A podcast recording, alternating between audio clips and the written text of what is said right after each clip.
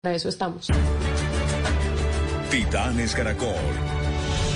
Antes de las noticias, antes de seguir con toda la programación de Blue Radio, hoy sábado, me encanta poder contarles estas historias, historias que nos permiten seguir teniendo esperanza en la gente buena que hay en Colombia, que es mucha, que no son minoría, pero que a veces no tienen la suficiente forma de visibilizarse. A veces creemos que todo está mal, que el pesimismo nos lleva, que no hay salida, y muchas veces por encima de los políticos y por encima de los dirigentes está la gente, que es la que hace que este país siga adelante. Y por eso hoy me encanta hablar con dos de los ganadores de Titanes Caracol, que como lo prometieron en el programa, se asociaron y están creando, construyendo prótesis para personas que han perdido sus extremidades y a partir de la chatarra. Y están llegando a las zonas más pobres, más apartadas del país.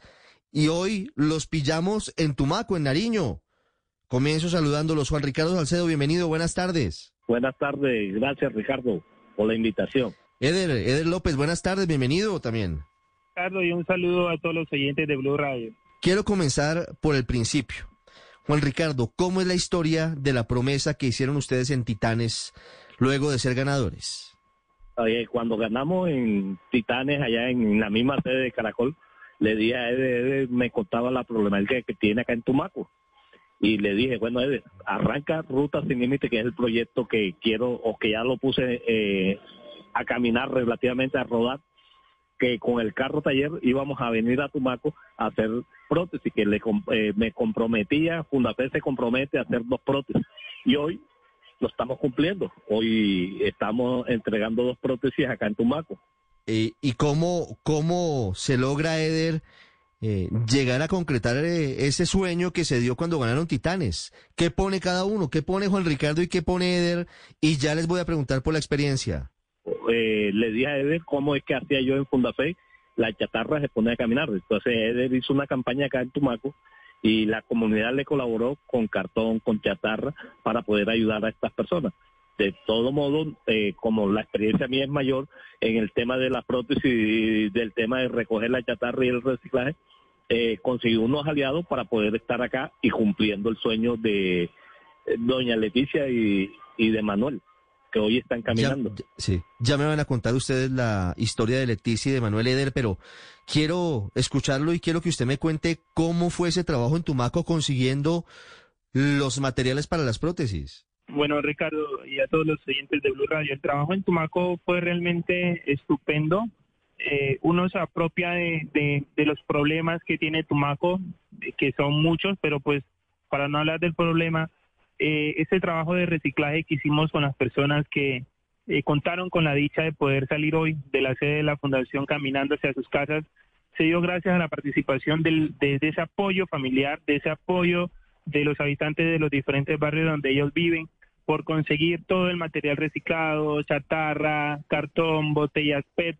Y todo esto, eh, lo que eh, ellos hicieron fue eh, recogerlos durante más de dos o quince días exactamente para hoy poder contar la dicha de poder salir pues de las instalaciones de la fundación, poder caminar, gracias a Dios. Juan Ricardo, ¿cómo es la historia de Leticia y de Manuel? Eh, Leticia y Manuel son, Leticia perdió la pierna por diabetes, que es el mayor número de personas amputadas por, por esta enfermedad. Y con su edad de 65 años le tuve, porque sufrió una herida en su pie, unos clavos, y perdió su pierna debajo de rodilla. Y Manuel, eh, trabajando con una guaraña, eh, se le partió el disco y automáticamente eh, le cortó la pierna. Y desde ahí empieza. Manuel llevaba un año esperando una prótesis, mucho tiempo. Leticia llevaba seis meses y por eso lo pudimos ayudar. Fue más fácil el trabajo de Leticia por la edad, pero porque era debajo de rodillas. Pero ahí está Manuel caminando sin muleta y sin nada. Eder, ¿usted consiguió los casos de Leticia y de Manuel o cómo los encontraron? Sí, eh, nosotros nos apoyamos a un amigo consejero de paz de Tumaco que trabaja con el tema de discapacidad. Nosotros visitamos, eh, que por cierto son muchos casos que hay en Tumaco con el tema de discapacidad, pero a la prontitud, con las ganas y deseo de que las personas tienen de, de poder volver a caminar para seguir llevando ese sustento diario a la casa, Eh, estos dos casos fueron eh, previamente señalados eh, para poder trabajar con ellos, ya que mostraron eh, más interés, más dedicación, más compromiso incluso con la recolección de la chatarra. Y pues como decía Juan, ya hoy pudieron ir a casa caminando sin muleta o sin ningún caminador. Juan Ricardo, yo quiero que usted nos cuente cómo es posible que hagan la magia de hacer prótesis para quienes han perdido sus piernas a partir de la chatarra, porque lo que sabemos quienes apenas tenemos poco conocimiento de este tipo de procedimientos, tal vez si recordamos que se necesitan materiales que sean resistentes, materiales que sean amigables con eh, el cuerpo, con el organismo de las personas. ¿Cómo se prepara, cómo se fabrica una prótesis a partir de chatarra y cómo hacen que sea funcional?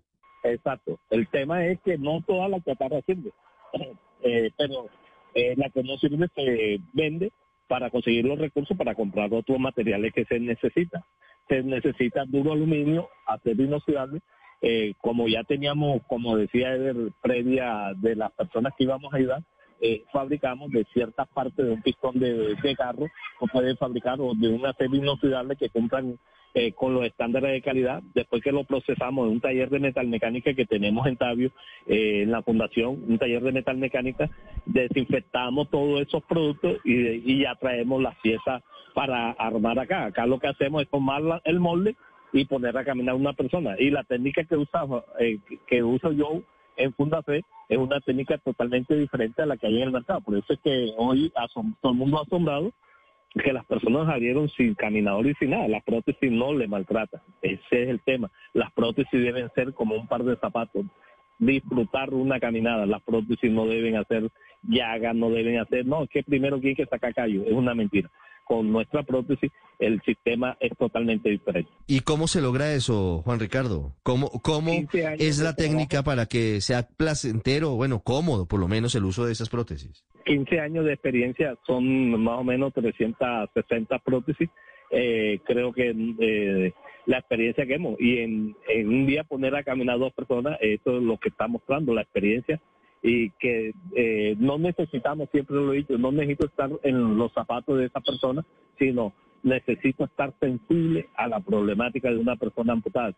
Eh, si yo compro un zapato es para hacer, si yo voy a tener una prótesis, si la persona que va a tener su prótesis debe estar cómodo para que se vaya feliz. Eh, lo que queremos es que la gente se vaya contenta, feliz y que disfrute esta ayuda que le estamos dando eh, eh con el apoyo de la comunidad, de muchas personas que están involucradas dentro de este proceso, porque tampoco es Ede y Juan que somos, atrás de nosotros hay mucha gente también para hacer posible todo esto. A ver, ¿cómo es la historia de la gente en Tumaco? ¿Cómo es el trabajo social que lleva a que se unan dos titanes y saquen adelante una iniciativa tan maravillosa como esta? El trabajo social en Tumaco es netamente comunitario. Eh, las comunidades toman ese liderazgo eh, para poder realizar actividades de carácter pues ambiental, cultural y en este tema tan importante como el tema de discapacidad. Eh, esa alianza entre Titán de la Salud y Bienestar con el Titán de Educación busca es eso, eh, el mensaje de poder eh, dentro de todo el territorio, poder que nos unamos para poder crear unas iniciativas con mayor fuerza, con mayor impacto para que las comunidades puedan acceder a ellos. Entonces, para nosotros es muy gratificante hoy contar incluso con la visita de Juan y tenemos pues todo el ánimo y todo el entusiasmo de, poder llegar no solamente la, la iniciativa de educación ni de salud y bienestar a Tumaco, sino pues a otras ciudades del país como lo viene haciendo Ricardo. ¿Cómo salieron Juan Ricardo, Leticia y Manuel después de ponerse las prótesis? Felices, felices, contento, es lo que queremos. Eh, no lo podían creer, no podían, eh, que uno vino, vinieron sin los zapatos, otro cuando hay que volver. No, es que hoy mismo, hoy mismo se fueron. No, pues eh, Leticia bailó, Leticia bailó aquí, este, se fue contenta bailando, quiero bailar y quiero retomar mi vida. Eso es lo que queremos, que la gente retome, que no sean, eh, eh tú contabas cuando arrancaba de las cosas positivas, lo que no sean una carga para, para la sociedad, para la comunidad eh, que sean, que sumen dentro de la sociedad, es lo que queremos hacer. Cada vez que alguien lo ayudamos, que sea, que se sume para poder aportarle a nuestra sociedad y lo que necesita nuestra sociedad es eso, es salir adelante en medio de cualquier problema. Y ellos lo demostraron bailando, sonriendo, felices, agradecidos con Dios en todo momento porque eh, no podían creer que en un día le podíamos fabricar su prótesis. Estaban asombrados. Asombrados. Mire, tal vez quisiera hacer una última pregunta, Juan Ricardo Yeder.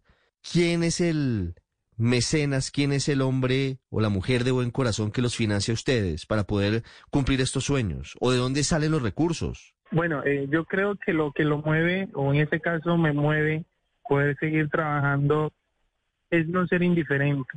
Incluso eh, estamos trabajando un componente en la fundación sobre ese tema, de esa indiferencia, porque a veces las cosas están allí, las podemos solucionar eh, y, o sea, están a la vuelta de la esquina y yo creo que por la indiferencia a veces no actuamos. Entonces, si esperamos a que todos tomen ese rol, ese país nunca va a salir adelante. Entonces yo creo que eh, de manera personal a mí lo que me motiva es tener esa preocupación de ver los problemas y, y querer hacer algo. Titanes, felicitaciones. Aquí tengo la foto y vamos a compartirla con los amigos del radar en redes sociales de la bienvenida a Tumaco. Muy colorido el, Cartel, bienvenidos a Tumaco y no es para menos. Leticia, Manuel y seguramente en el futuro otras personas les van a agradecer esta tarea maravillosa. Felicitaciones y me enorgullece, me alegra hablar con ustedes, Juan Ricardo, muy amable, gracias.